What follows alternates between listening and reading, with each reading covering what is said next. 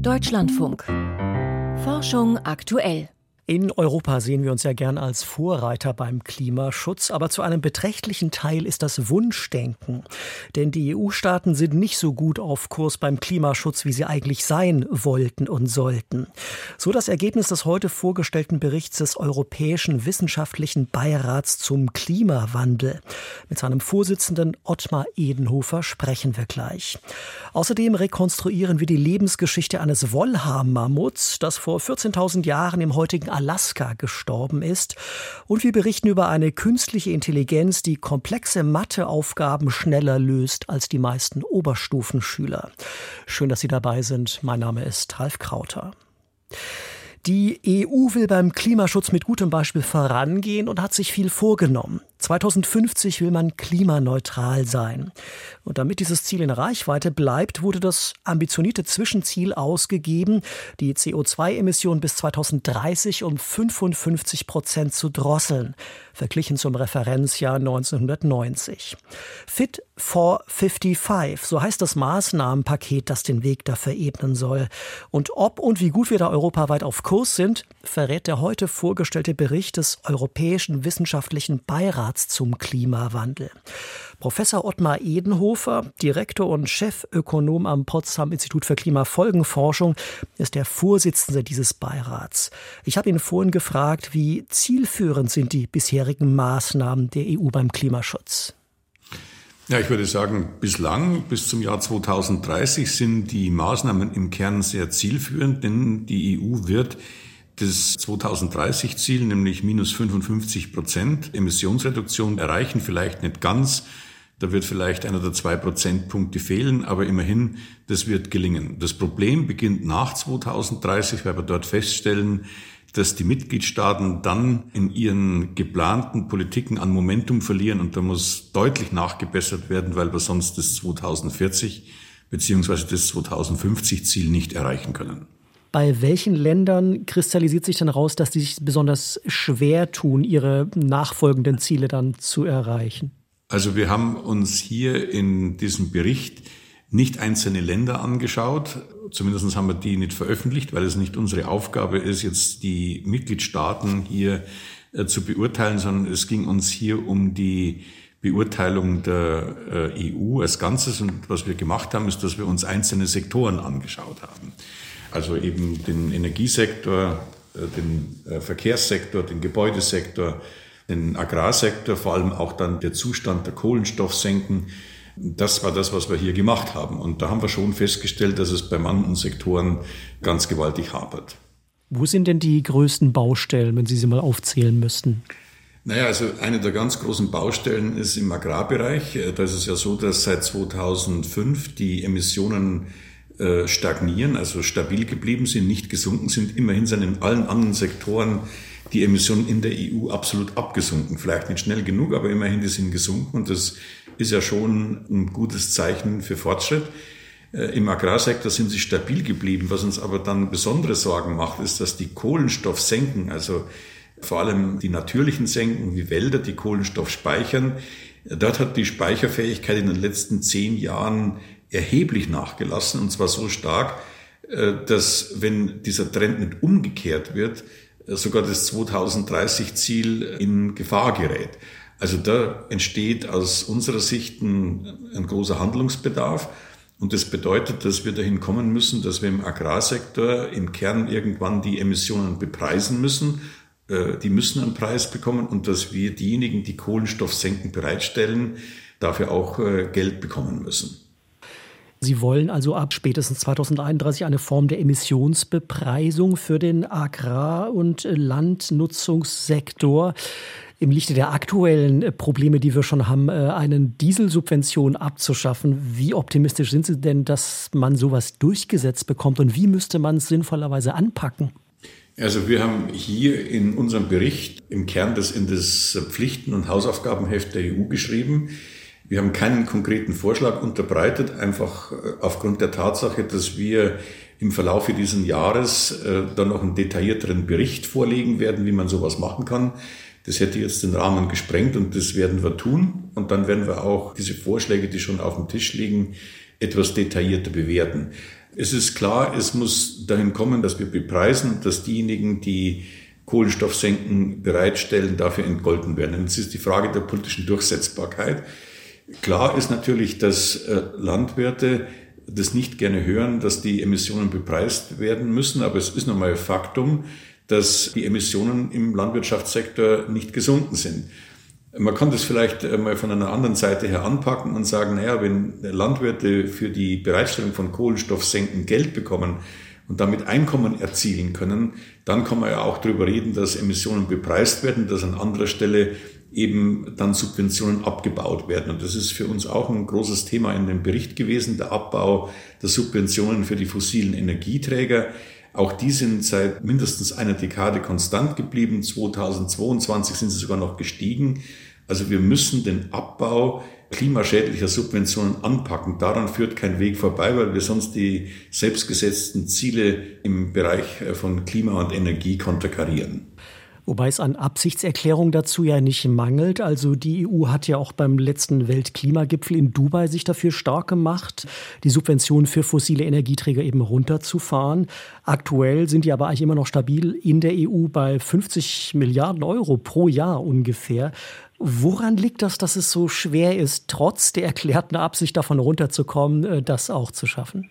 Ja, also das ist relativ einfach, weil der Abbau von klimaschädlichen Subventionen das betrifft wenige machtvolle Gruppen. Da würden viele davon profitieren, auch die Verbraucher, aber eben äh, diejenigen, die eben diese Subventionen erhalten, äh, die müssen eben einsehen, dass das abgebaut werden muss. Und das sind auch diejenigen, die sich sehr machtvoll öffentlich äußern können. Ich glaube, man muss da einen, einen Prozess anstoßen. Dieser Prozess ist ja in Deutschland schon mal angestoßen worden, zum Beispiel im Agrarsektor, also in der Zukunftskommission Landwirtschaft sich die Landwirte, auch die Ernährungsindustrie und die Verbraucher darauf geeinigt haben, dass es einen, einen solchen Subventionsabbau geben soll.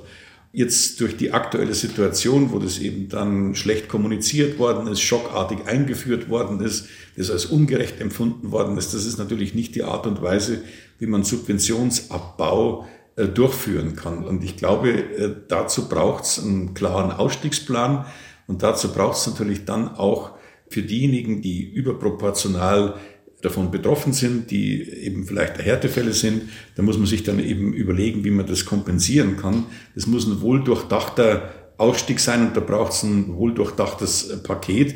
Und das ist nicht sehr einfach zu machen, aber ich glaube, es ist nicht unmöglich, weil es ja eigentlich schon immer wieder die Bereitschaft gegeben hat, aber man hat dann eben den politischen Prozess nicht bis zum Ende durchgestanden. Schauen wir noch mal kurz auf das Jahr 2030. Sie sagten eingangs, da sind wir eigentlich ganz gut auf Kurs. Ich habe im Gutachten gelesen, dass die Reduktion der Treibhausgasemissionen bis dahin ja mehr als doppelt so stark ausfallen muss als im äh, Durchschnitt für die Jahre 2005 bis 2022. Das heißt, wir brauchen ja eigentlich de facto eine Verdopplung unseres Tempos. Ist das wirklich zu schaffen? Naja, also Verdopplung des Tempos ist es sicherlich richtig. Also dass der Ausbau bei den Erneuerbaren, der muss noch ordentlich vorangehen. Aber wenn man sich zum Beispiel anschaut, was in den Niederlanden passiert ist, da hat es ja einen ganz gewaltigen Zubau gegeben. Ich war heute gerade in Finnland. Finnland wird bis zum Jahr 2035 treibhausgasneutral sein. Also wenn man auf die EU als Gesamtes schaut, dann ist mit dem Green Deal das durchaus machbar, äh, dorthin zu kommen. Wie gesagt, das wird nicht leicht. Aber das ist alles schon in den Plänen der Mitgliedstaaten angelegt. Also ich bin dort äh, moderat optimistisch. Wir werden auch dank des Emissionshandels in Europa einen Kohleausstieg sehen. Also wie gesagt, es muss nur Tempo vorgelegt werden. Aber ich bin da moderat optimistisch, dass wir dort auf diese Zielgerade zugehen können. Es gibt viel zu tun und wir brauchen Tempo beim Klimaschutz. Dennoch bleibt Ottmar Edenhofer vom Potsdam Institut für Klimafolgenforschung Verhalten optimistisch. Ich sprach mit ihm über den heute vorgestellten Bericht des Europäischen Wissenschaftlichen Beirats zum Klimawandel. 2009 wurde in Alaska in der Nähe von Fairbanks ein riesiger Stoßzahn aus grauer Vorzeit gefunden. Wie sich herausstellte, gehörte er einem weiblichen Wollhaarmammut, das vor 14.000 Jahren gestorben ist. In den vergangenen Jahren hat ein interdisziplinäres Team von Wissenschaftlern diesen Stoßzahn jetzt nach allen Regeln der Kunst analysiert. Und was dabei rauskam, ist eine detaillierte Lebensgeschichte dieses Wollhaarmammuts namens Elma. Dagmar Röhlich berichtet. Elma Jugea oder kurz Elma Auf diesen Namen wurde die Wolha-Mammutdame vom Dorfrat der Healy Lake Gemeinschaft getauft. In der Dene-Sprache der Mendas Chaak ist Elma Jujea ein liebevoller Spitzname für Dinge, die seltsam aussehen, erklärt Audrey Rove von der University of Alaska in Fairbanks. So Elma's tusk was found at Swan Point, which is Elmas Stoßzahn wurde 2009 in Swan Point im Inneren von Alaska gefunden.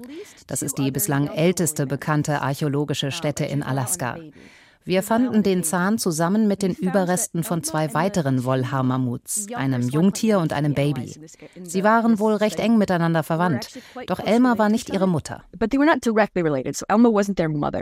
Das Alter der Funde und der Fundstätte beträgt 14.000 Jahre.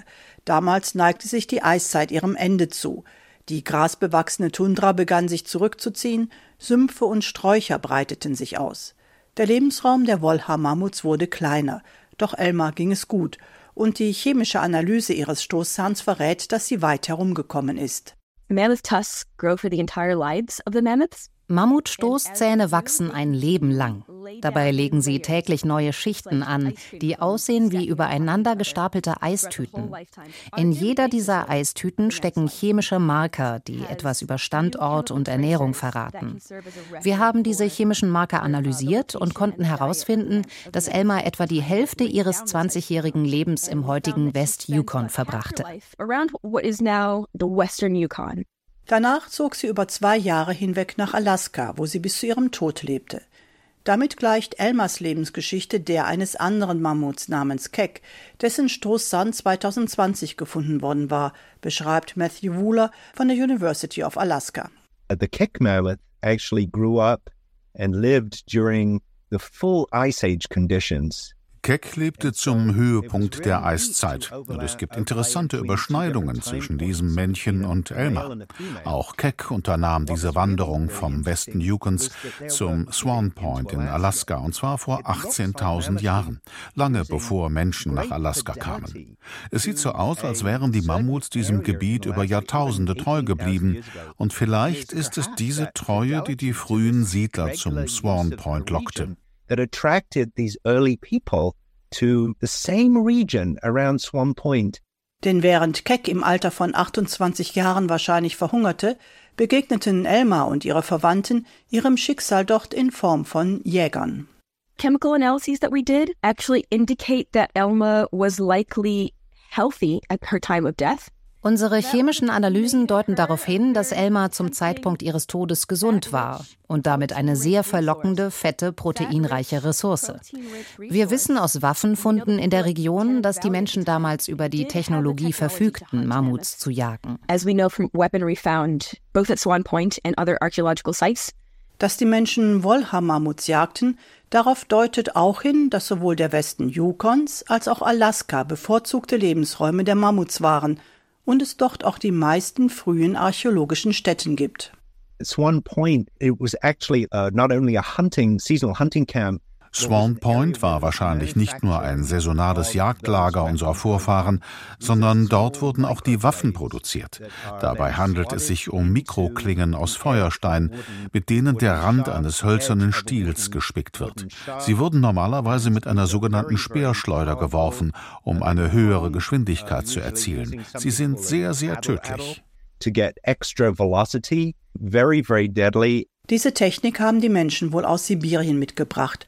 Dort ist sogar der Wirbel eines Mammuts gefunden worden, in dem noch eine Mikroklinge steckt. Und was das Verschwinden der Mammuts in Alaska angeht, daran waren wohl zwei Faktoren beteiligt, glauben die Forscher. Das Ende der Eiszeit und der jagende Mensch. Jedenfalls waren nach tausend Jahren menschlicher Besiedlung die Wollhaar-Mammuts in Alaska für immer verschwunden. Dagmar Röhlich über die Lebensgeschichte des Wollhaar-Mammuts Elma, das vor 14.000 Jahren im heutigen Alaska gelebt hat. Die Liste der Meilensteine bei der Entwicklung künstlicher Intelligenz wird immer länger. 1997 schlug eine künstliche Intelligenz den Schachweltmeister. 2011 siegte ein KI-System bei der US-Quizshow Jeopardy. 2016 ließ eine KI den weltbesten Go-Spieler alt aussehen. Und heute nun beschreiben Forscher von Googles KI-Sparte DeepMind einen weiteren Durchbruch. Ein neuronales Netzwerk namens Alpha Geometry, das völlig selbstständig gelernt hat, komplexe Matheaufgaben zu lösen. Und zwar schneller als die allermeisten meisten Oberstufenschüler. Der Wissenschaftsjournalist Frank Kotelüschen hat sich kundig gemacht. Frank, welche Art von Matheproblem hat Alpha Geometry geknackt? Ja, also er hat reihenweise Rätsel von der internationalen Mathematik-Olympiade geknackt. Die äh, Mathe-Olympiade ist ein jährlicher Wettbewerb für die Oberstufe, bei dem die besten jungen Matheköpfe der Welt gegeneinander antreten und dabei doch ziemlich anspruchsvolle Aufgaben erledigen müssen. Und Alpha Geometry hat es geschafft, von 30 Geometrieproblemen, die man ihm vorgesetzt hat, 25 zu lösen. Und das reicht bei der Mathe-Olympiade für eine Goldmedaille und ist viel besser als das, was ältere KI-Algorithmen schaffen. Die knacken nur 10 von 30 Problemen und das reicht nicht mal für Bronze. Bislang war es ja so, dass sich künstliche Intelligenz mit dem Beweisen mathematischer Theoreme schwer getan hat. Warum eigentlich? Ja, bevor ein KI-Algorithmus loslegen kann, muss er zunächst mal trainiert werden.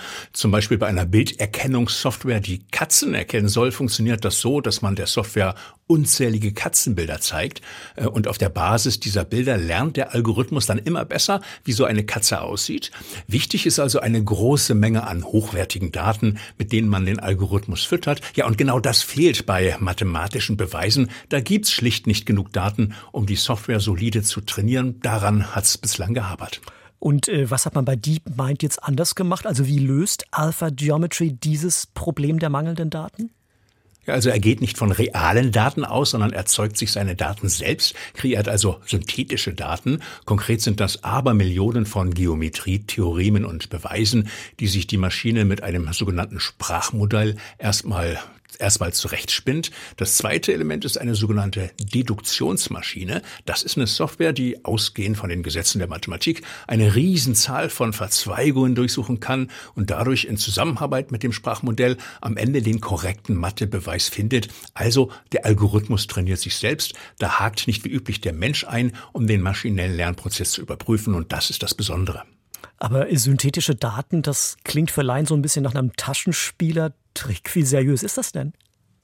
Ja, also dass man mit synthetischen Daten arbeitet, ist grundsätzlich gar nichts Neues. Da gibt's Felder, etwa in der Medizin, wo reale Daten mit synthetischen Daten angereichert werden, um den Algorithmus besser trainieren zu können. Aber dass man jetzt äh, bei Google ausschließlich mit künstlichen Daten agiert, ist dann doch ungewöhnlich. Ja, und das klappt vielleicht auch besonders gut in dieser logischen, in sich abgeschlossenen Welt der Mathematik. Wie haben die Macher, die Programmierer denn letztlich nachgewiesen, dass die von diesem Algorithmus geführten Beweise auch wirklich stimmen? Ja, unter anderem haben sie die Ergebnisse von einem früheren Goldmedaillengewinner der Mathe-Olympiade prüfen lassen und festgestellt, ja, auch der Google-Algorithmus hat die Goldmedaille verdient. Und für ein bestimmtes Theorem von der Mathe-Olympiade 2004 hat Alpha Geometry sogar eine neue, bis dato unbekannte Beweisversion entdeckt. Da war der Algorithmus sogar kreativ. Was heißt das jetzt für die Zukunft? Also werden Mathe-Beweise künftig vielleicht eher von Maschinen geführt als von Menschen? Ja, das wohl eher nicht, denn die Aufgaben, die der Algorithmus knacken musste, waren anspruchsvoll, aber noch nicht ganz auf Spitzenforschungsniveau. Aber ich glaube schon, dass so eine KI der Mathematik neue Impulse verleihen kann, so nach dem Strickmuster. Der Algorithmus schlägt neue Beweisideen vor und der Mensch prüft dann, inwieweit die brauchbar sind. Ja, und Google geht davon aus, dass dieser Ansatz mit den synthetischen Daten ganz generell die KI-Entwicklung beflügeln wird und auch außerhalb der Mathematik Anwendung finden wird. Frank Rotelüschen war das über die KI Alpha Geometry von Googles DeepMind, die bei der Mathe-Olympiade Gold geholt hat. Vielen Dank für diese Infos. Grönland ist bekanntlich einer der Hotspots der Erderwärmung und eine neue Analyse zeigt jetzt, dass das ewige Eis dort noch schneller schmilzt als befürchtet. Details jetzt in den Meldungen von Friederike Weichner-Seri. Laut der Studie im Fachmagazin Nature wurden insbesondere die schrumpfenden Gletscher an den Küsten Grönlands in bisherigen Berechnungen nicht ausreichend berücksichtigt. Das US-amerikanische Forschungsteam hat dafür rund 240.000 Daten aus direkten Messungen und KI-generierten Berechnungen von Satellitenaufnahmen ausgewertet. Demnach ist in Grönland seit 1985 rund ein Fünftel mehr Eis verloren gegangen als bisher angenommen. Insgesamt sei der Eisschild um mehr als 5000 Quadratkilometer geschrumpft. Weil das Eis in den Küstenregionen bereits auf dem Ozeanwasser schwimmt, dürfte das Schmelzwasser in diesem Fall allerdings kaum einen Effekt auf den Anstieg des Meeresspiegels haben. Und vom Eis auf der Erde geht es jetzt zum Eis auf dem Mars. Dort vermuten Forschende jetzt auch am Äquator eine dicke Eisschicht. Bereits vor mehr als 15 Jahren hat der Mars Express, eine Raumsonde der Europäischen Weltraumorganisation ESA, die Grabenformation Medusae Fossae untersucht. Damals war jedoch noch unklar, woraus die massiven Ablagerungen am Mars-Äquator mit einer Dicke von teils fast vier Kilometern bestehen. Neue Daten von Marses Radar des Mars Express zeigen jetzt, der Dichte zufolge besteht die Formation wahrscheinlich aus dicken Eisschichten, umgeben von vielen hundert Metern Staub oder Asche. Für weibliche Seidenspinner riecht die Welt anders als für Männchen. Zu diesem Ergebnis kommt ein deutsches Forschungsteam in einer Studie im Fachmagazin Proceedings of the Royal Society B. Die Schmetterlinge registrieren Gerüche mit spezialisierten Riechhaaren. Laut der Studie reagieren die Riechhaare männlicher Seidenspinner besonders sensibel auf die Duftstoffe der Weibchen. Die Geruchsnervenzellen der weiblichen Seidenspinner sind dagegen gar nicht in der Lage, den eigenen Duftstoff wahrzunehmen. Stattdessen sind die Weibchen darauf spezialisiert, den Kot von Seidenspinnerraupen zu registrieren. Dabei wirkt der Kotgeruch besonders abschreckend auf weibliche Tiere, die kurz davor sind, ihre Eier abzulegen. Die Forschenden vermuten, dass die Seidenspinner ihren eigenen Nachwuchs so vor Konkurrenz durch andere Seidenspinnerraupen schützen. Ein unbemannter Flug zur chinesischen Raumstation verläuft bislang erfolgreich und eine private Mission mit vier Europäern soll heute Abend zur ISS starten. Die staatliche Nachrichtenagentur in China berichtet, dass die Raumfähre Himmelsschiff erfolgreich an der chinesischen Raumstation Tiangong angedockt ist. Dort befinden sich derzeit drei chinesische Astronauten, die jetzt mit dem Raumschiff neue Versorgungsgüter erhalten. Der Start einer kommerziellen Weltraummission zur internationalen Raumstation ISS wurde unterdessen auf heute Abend verschoben. Eigentlich hätte die Falcon 9 Rakete mit vier Europäern an Bord bereits gestern starten sollen.